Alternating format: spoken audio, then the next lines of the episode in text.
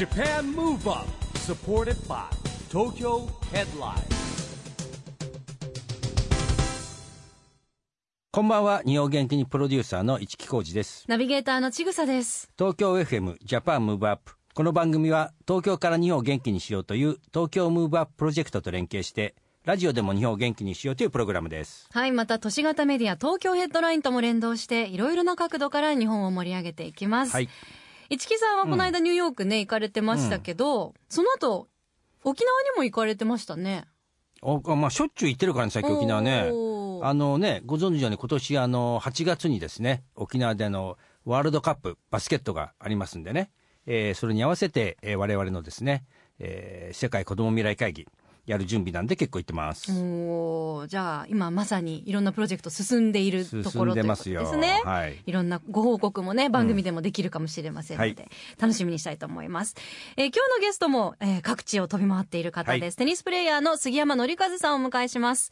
杉山さんは現役時代はスペインを拠点に世界中のトーナメントに出場。全国でキッズテニスイベント、一般テニスイベント、講習会を企画、開催されています。また、橋本創業ホールディングス株式会社チームハットの監督も務めていらっしゃいます。どんなお話が伺えるんでしょうか？この後ご登場です。お楽しみに。Japan Move Up supported by Tokyo Headline。この番組は SDGs ピースコミュニケーションに取り組む東京ヘッドラインの提供でお送りします。Japan Move Up それでは今夜のゲストテニスプレーヤーの杉山記一さんです。こんばんは。こんばんは、よろしくお願いします。はいよろしくお願いします。よろしくお願いいたします。もういい色に焼けてますね。焼けてますね。ラジオで見れませんが、はい。本当に。ねどんどんどんどん夏に向かってうん。黒くなっていきますね。はい。やっぱね日頃から太陽の下でね、うん。活動されていらっしゃいますからご登場は2021年7月以はい。来ということで、ちょうど2年ぶりになります、早いですね。にあっという間のに。ねあっという間でしたね。うん。はい。そうですね。でも今その2年の間にもねテニス界いろんな動きがありましたけれども、はい。最近だと錦織圭選手復帰戦で優勝っていう嬉しいニュースが、すごいですね。いきなりあの、ランキングがもう本当にテニス選手1年で消えるんですけど、うん。そこでもうノーランクからあのチャレンジャーっていう大会をですね、優勝するのは本当に史上初みたいですね。だって復帰戦って1年8ヶ月とかそうです2年ね近くぶり。のはい。そのぐらいブランクがあって。あって、はいっぱもうすごいことですよねすごいですね並大抵じゃないですよね、はい。はあさす。がやっぱこれからまだ30代前半でいらっしゃいますよね。33歳ああ若い若いまだ。これからもこれから。まだ期待できますね。そうですね。はいあの、ジョコビッチ選手が36でね、うん。あの、フレンチオープン優勝しましたから、ね、わまーた、あの、錦織選手には期待しますね。そうですよね。いやあの日本のテニス界もねなんかレベルっていうと全体的にやっぱりそういうスター選手にも引っ張られて上がってきてるんでしょうか？そうですね。あの、特にもう男子も女子もそうなんですけれど、あの、若い選手が、あの、どんどんこう、世界にチャレンジして、で、うん。今はもう、あの、大学行って、それから卒業してプロになるんじゃなくてですね、高校卒業して、みんなプロになっていくので、うん。やっぱりこう、若返りも、やっぱりすごい進んでますよね。ん。そうなんですね。そんな中市木さん日本のテニス界ではうん。新しい動きが、はいプロリーグがスタートするんですね。そうなんですよ。あのまあ今までですね、うん。あの実業団のまああの日本リーグっていう大会はあったんですけれど、はい。まあプロに特化してやはりこうまあプロの選手たちがまあメインでですね、うん。やる大会が今までなかったので、うん。まあそれはまあ一般社団法人のあのプロテニスリーグ機構がですね、うん。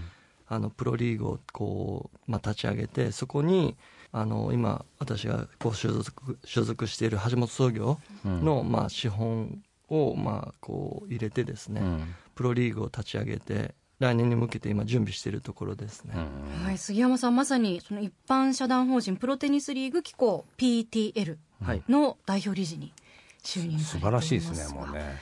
もうなんかね僕もさっき話したんですけどね僕らあのまあもちろん志しがってやってんだけどやればやるほどやることが増えちゃうねみたいな話をねしてたんですけど、はい。今ほらプロ化がすごい多いじゃないですか、バスケも、ね、バスケも卓球もそうだねし、グみんな、ね、もうダンスまでプロになりましたからね、そうです。ついに。そうですよね、はややっぱそこのなんだろう一番目的とするところ、はい。プロリーグを立ち上げる時ってどういったメリットだったり？やはりもうテニス界の発展ですよね、うん。あとはやはりあのプロ選手がこうラケットを置いた時のセカンドキャリアも含めてやはりこう、まあ、日本の中でのテニスっていうあの立ち位置をこう上げていくために、他のスポーツってものすごくやっぱ、まあ、企業としてやっぱりその努力してますよね、うん。あのまあ、メディア戦略だったり、うん。あとはスポンサーに対してのやっぱりこう立ち振りもだったりですねで、まあ、選手たちもものすごくやっぱり勉強もするようになってるので、まあ、テニスでもそういった意味でやっぱりもっともっと努力できるあの組織を作っていかないと思って、まあ、僕たち今あの立ち上げてますね。まあ、やっぱりグローバルに活躍していく中で世界もそういう部分もあるしでも一方では僕もまあ J リーグなんかやっぱチーム多すぎちゃうじゃないですか。はいはいで、まあ、いろんな僕もねプあのプロのスポーツの今相談を受けてて、え今今年実はその経済産業省とね毎年やってるワーキングのテーマは、まあ、やっぱプロスポーツとエンターテインメントにおける地方の創生っていうか日本を活性化できるかっていううんいうことなんですよね。だからまあ、例えばあのオリンピックで、えー最年少で金メダル取った西矢椛ちゃんとか松原市大阪松原市ってあんまり聞かないじゃないですか、はい。取ったんですよ。でそこは、えースポーツの街にしたいということでスケートボードパーク作ってやっぱりその子を目指してこうね、えー子供たちが夢を持とうということでやるんですけどもなんかこうスケートボードだけでもいろんなところが同じことをやるようになっちゃってるんですよね今ね。だからなんかそういうとこも連携したりとかなんか今杉山さんがまさしく目指してるのと一緒で作った後が大事じゃないですか。こうこうはい。続けていくっていうこと、発展性あとは人ですよね。だそういう意味ではやっぱりこの逆に言うとねテニス今までなかったんだって。はい。僕思うわけです。やっぱテニスってやっぱ人気のあるスポーツだし、今世界で活躍してるじゃないですか。そこでやっぱ思い立ったのはもともと杉山さん自身はあのやっぱテニスをね世界で活躍する子たちがテニスだけじゃなくて勉強もするんだっていうね、まあ、ご自身もそうだったんですけど、まあ、そういう意味ではね本当にこうチャレンジャーだなと思いますよね。杉山さん今のところあのここがちょっと大変だなより力入れたいと思ってるなみたいなところってあるんですか？そうですね。やはり一番の、まあ、その日本のテニス界の、まあ、課題としてやっぱりこう、まあ、メディアにどれだけ露出していくかっていうところと、やはりこう、まあ、応援してくれる、まあ、協賛会社とかスポンサーの方々に対してどれだけこう、まあ、恩返ししていけるかっていうところを、まあ、常に本当に考えていかないとやっぱりこう継続していくっていうのは難しいと思いますしやっぱ発展していくのはものすごくやっぱあの大変だと思いますね。現在の進捗具合というか、はい。お聞きできる範囲でまず今年ですねあの12月にあの、まあこうまあ、立ち上げも含めて、森田ファンドの森田正樹会長の、まあ、名前で森田杯っていうのを作らせていただいたんですけれどそれを12月にですねあの福岡県の柳川高校で開催しようと思ってまして、うん。まあ、それが第2回目のその、まあ、プロテニスリーグ機構のファーストイベントとして開催しようと思ってます。うーん。ねたくさんの方がね集まるといいですよね、そうですねさあまだ後半もお話伺いますがここで杉山さんから日本を元気にする曲のリクエスト1曲いただきたいと思います。どの曲にしましょうはい、えー、ミセスグリーンアップルでマジックでお願いします。Japan Move Up CM でもおなじみの、はい。もうあの最新の曲もお聞きになるんですね。そうですね、あの家で娘たちがですね、もう毎日のようにこうかけてくれるんで、もう本当に頭に残ってですね、やっぱりこう元気になる曲と思ってあの選曲させていただきました。ありがとうございます。市木さん勉強になりましたね。もう最近あいみょんぐらいしかわかんないから。どんどん新しいアーティスト人気のアーティスト出てきてますから、お送りしたのは杉山さんの日本を元気にする一曲ミセスグリーンアップルでマジックでした今夜のゲストはテニスプレーヤーの杉山紀和さんです。後半もよろしくお願いします、はいよろしくお願いしおます。願いします。いやもはやテニスプレーヤーじゃないの呼び方はもうね。企業人でもあるし、ね。まあプロデューサーだよね。いやまさにあの、パラレルキャリアね、市木さんのご本じゃないですけども、肩書きたくさんお持ちでいらっしゃいますし、杉山さんのインスタ拝見してると、はい。本当にいろんなことされてて、ね、いろんな場所にも飛び回ってらっしゃいますし、ですね。はい。あの興味深く拝見してますが。ありがとうございま、あの今すっごく大きい施設はい。でのフェスタうん。とか、そのまあ施設のオープンに向けてもなんかまあプロジェクトを走ってるとはい。いうことです今あの東戸塚の方に、はい。横浜の,、うん。あの1万5000坪の土地にですねあのテニスコート19面でサッカーグラウンド、えーフットサルコートでクラブハウスを作って、まあ、ジムを作ったりですね、うん。今それをあの、まあ、プロデューサーとしてうん。やらせてもらってるんですけどそこの,、まあ、あの施設の名前が KPI パークっていう名前で、今あの、まあ、工事したりですねテニスコートをあの塗ったりしてるんですけどハードコートって言ってあのコンクリートのコートで、うん。あのレイコールドっていう US オープンと同じようなあのコートでですねよ世界の四大大会と同じコートを、まあ、日本でも作ってですね、で日本のプロたちをこう強化していくっていう日本で一番の強化施設を今、うん。はい、立ち上げようとしてます。へええあのコンクリのコート？っはい。ていうのはやっぱり、あの普通のコートというと、はい。やっぱ全然違うんですか、まあ。普通のコートっていうのはちょっとなんかふわふわのコートですよねえっとですねコンクリートのコートなんで結構跳ねるコートなんですけど、今やっぱりその、まあ、海外に行ってやっぱその跳ね方とかですね、まあ、ボールもちょっと違うんでうん。日本の中でこうやってあの、まあ、例えば人工芝でやってても、うん。なかなか世界に行ってその跳ね方とかちょっとやっぱりこう慣れるまで時間がかかるんで、うんはい、それをまあ日本でもちゃんと練習できて、うん。まあ、うちの本当にチームハットの練習あの選手たちが練習して日本代表クラスの選手たちがそこにもう常に来て練習できる環境を今作ってます、確かに。なるほど。ええ四大大会とね確か同じコートじゃないとね練習でも四大大会会って僕もそんなにテニス詳しくなくて聞いちゃうんですけど、大会によってコートが違う、コートが違うんですよね、はい、例えば、まあ、オーストラリアオープンはうん。ハードコートで、うん。でフレンチオープンはクレーコートですね、うん。あのつ土のコートで、はい。でウィンブルドンは芝のコートで。あ選手大変ですね日本でよはい。く一番メジャーなはい。このコートっていうのは何コートになるんですか？はたくさんあるのは、まあ、ジュニアの大会とかこうオムニコートって人工芝のコートなんですけれど、うん。なかなかこうバウンドがこう正なんていうんですか速いボールに対して少しこうスピードが落ちたりですね、はいはい。うん。まあ雨でもちょっと雨でもできるっていう利点はあるんですけど、うん。なかなかそこではねあの世界にこう出ていった時になかなか慣れないんで、うんやっぱりそこで練習している子供は世界に出た時になかなか勝つのはね難しいですよね。なので、へまあ、少しでも多くそのハードコートとか世界にあの近いコートをー日本でたくさん作っていくっていう、まあ、思いがその KPI のですね薮田社長の中にありまして、え。で、まあ、うちの橋本創業の橋本会長が、うん。じゃあぜひそのレイコールドにして、うん。まあ、世界にやっぱりチャチャレンジしていかそうみたいな感じで、はい、今プロジェクトをしてるんですけど。しかも19面ってすごい広さですよね。1万5000坪ありますからね、1万5千坪？はいちょっと想像つかないですね。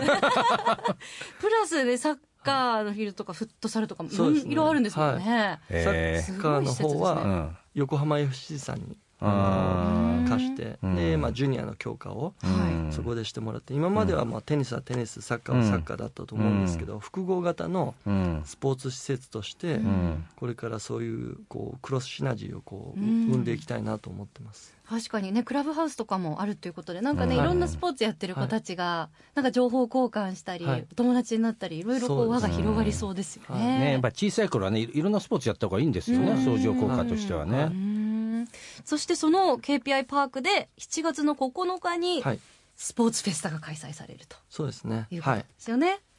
これも楽しみですね。もう丸一日、はい。いろんなアクティビティが。朝のまあ10時からあの17時ぐらいまであるんですけど、うん。テニスだけじゃなくて、まあ、サッカー場ではサッカーの,、うん。あのイベントだったりサッカーはですね、えー横浜マリノスの元監督だった木村さんが来てくれて、で、まあ、野球ではあの白村プロですね、うん。慶応からあの日ハムに行った白村プロが来てくれて、でラグビー教室があって、で最後はあの桐蔭横浜大学の,、あの学生がですね走り方教室とか、うん。あとはその縄跳び教室とかですね、うん。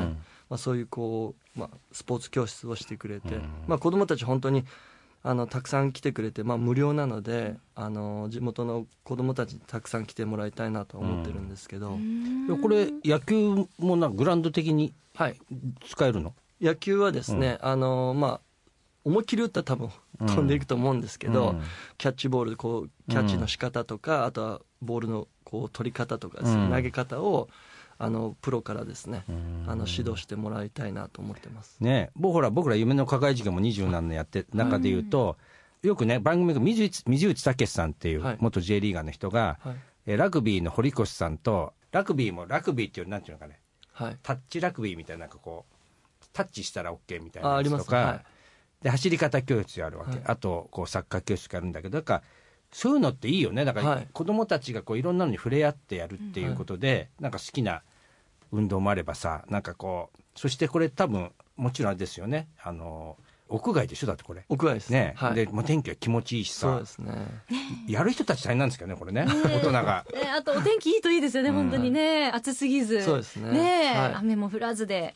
だといいなと思います。7月9日で、はい。その今お話になった東院横浜大学スポーツ教室は誰でも参加可能、はいお気軽にお越しください。ということなんで、うん。ぜひ気になった方、えー、KPI パーク調べていただければはい。と思います。ぜひよろしくお願いしますそして今、党員のお話上がりましたが、はい。杉山さん、インスタ拝見してたら、あの、スポーツ健康政策学部はい。で、あの、先生されたんですね。そうなんですよ。あのゲストスピーカーとして、うんははいいあの講義させていただいたんですけどスポーツビジネスの最前線ということで、テーマであの話をさせてもらったんですけど、まあ、橋本創業がどれだけやっぱりこう、うん。まあ、プロとして、えーまあ、世界にチャレンジしていってるかっていう話とどうやって日本一になったっていう話と、あとはやっぱりその、まあ、社会と、まあ、地域にどれだけこう、まあ、橋本創業として、うん。プロたちが貢献していくっていう、まあ、うん話を学生たちにあのさせていただいて、で最後は、まあ、あのこういう例えばスポーツフェスタとかスポーツイベントを立ち上げるために、どういうこうプレゼンの資料を作って、で企業にあのその企画書とかお願い書とかですね。そういうのを全部子どもたちにあの学生たちに見せてあげて。で最後ワークショップしてでもし本当にあなたたちがスポーツのそう何でもいいので種目はスポーツのこうイベントをしたいんだったらみんなの前でプレゼンしてそれでその例えばそのプレゼンの中で選ばれたものをこの横浜桐蔭大学のスポーツフェスタの時に採用しますからっていう話をしてうん。みんなすごい盛り上がって、はい、もう学生たちはすごい熱く語ってくれましたね。すごい人数いましたよね、写真拝見すると。はい、350人ぐらいいや楽しいんですよ。多分そういう授業聞くのってやっぱり大学生も。ねえ、でもそうやっていっぱいね、アイデアとか出て盛り上がったっていうのは、そうですね。なんかこう、将来もなんかね、はい。楽しみですね、そういう学生さんたちがはい。社会に出ていろいろまた新しいこまあ、スポーツ科学のやっぱこう学生たちなんで、うん。スポーツとやっぱ接する子どもたちだと学生だと思うのでうすね。ん。なのでまあそういう人たちがまあ先生になったりスポーツ関係にやっぱり働いてくれた時に、まあこういうこうプレゼンの資料とかですね企画書とか必ずやっぱり大事じゃないですか、はい。そういうのはやっぱり役立つかなと思ってうん。今回そのワークショップにしたんですけど、いやーあの本当ねもういろいろな分野でお忙しいですし、来年ねもうテニスのプロリーグスタートしたらますますお忙しくなると思うんですけれども、はい。あのまたぜひスタジオにも遊びに来ていただきたいと思います。本当はもっとお話聞いていたいんですがあっという間にお時間が来てしまいました、まあでもあとこれは大事なのは、まあ、僕はそうやって巻き込んでみんなをねこう,、うん。こう引き込んじゃうんだけど、ね、参加性だよね。どんだけもう業界業種も関係なくどんだけ、あのなんていうのこう同志を集めるかうん。というのは大事だと思いますし、うんまあ大変なんだけどそれはやりがいがありますよねあとやっぱりスポーツこれから教育も学習だけじゃなくてスポーツとかやっぱりアートとかウェルビーイングって言葉で言うんだけどやっぱりいろんな選択肢をね子供たちに見せてあげるのが僕ら大人の仕事だと思いますんで、いやもう楽しみですっていうか僕も言ってるだけじゃダメだからねちょっとなんか協力しなきゃいけないなと思いながらですねあの聞いておりました。杉山さん、じゃあぜひそんな、えー来年プロリーグのスタートもね、はい。控えている今、えーラジオの前の皆さんに一言、はい。最後メッセージを頂戴できますでしょうか？はい、あのー本当に僕たちですね元アスリートがこういうこうスポーツに関わって、まあ、日本の子どもたちのためにですね、まあ、教育も含めて健康も含めて伝えていかないといけないという使命はものすごく今感じてます。なので、まあ、そうやってスポーツでやっぱりこう日本を元気にしていけるようにこれからもやっぱり頑張っていきたいと思いますんであの一木先輩を目指して頑張っていきたいと思います、よろしくお願いしますありがとうございます、はいありがとうございます。えー今夜のゲストはテニスプレーヤーの杉山紀和さんでした。ありがとうございました。ありがとうございました Japan Move Up, ここで都市型メディア東京ヘッドラインからのお知らせです。東京ヘッドラインのウェブサイトでは、ウェブサイト限定のオリジナル記事が大幅に増加しています。最近の人気記事は、斉藤匠、上海で現地ファンが熱狂。舞台挨拶が1分でチケット完売。人気 YouTuber はじめ社長監修の最新ゲーム、上流し島が人気コンカフェとコラボ。アイドルが期間限定お給仕を実施。福士蒼太、新しいことに挑戦するとき、プライドに縛られていたら打ちのめされてしまう。初の海外挑戦、必要と感じたのは素直さ。アジア初のハリポタ施設、今日開業。マルフォイ役のフェルトン、ホグワーツの二つ目のホームに東京ほどふさわしい場所はない。などがよく読まれていました。その他にもたくさんの記事が毎日更新されていますので、ぜひ東京ヘッドラインウェブをチェックしてくださいね。今回のゲストはテニスプレーヤーというかねもうねもはや、えースポーツビジネスプロデューサーっていうんですかね。杉山紀一さんでしたけども。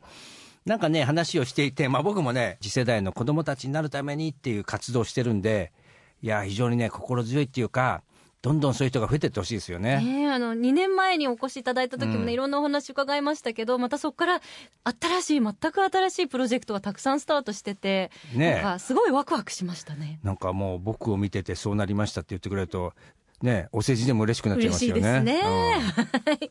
あのお話に上がりました、えー7月9日に開催されるスポーツフェスタも興味のある方ぜひホームページでチェックしてみてください。KPI パークですジャパンムーブアップ今週はそろそろお別れの時間ですが次回も元気のヒントをたくさん見つけていきましょうはい。これからもみんなで知恵を出し合って、日本、そして世界をつなげて、地球を元気にしていきましょう。はいジャパンムーブアップ。お相手は、市木浩二と、ちぐさでしたこの後も東京 FM の番組でお楽しみくださいそれではまた、来週 Japan Move Up supported by Tokyo Headline この番組は SDGs ピースコミュニケーションに取り組む東京ヘッドラインの提供でお送りしました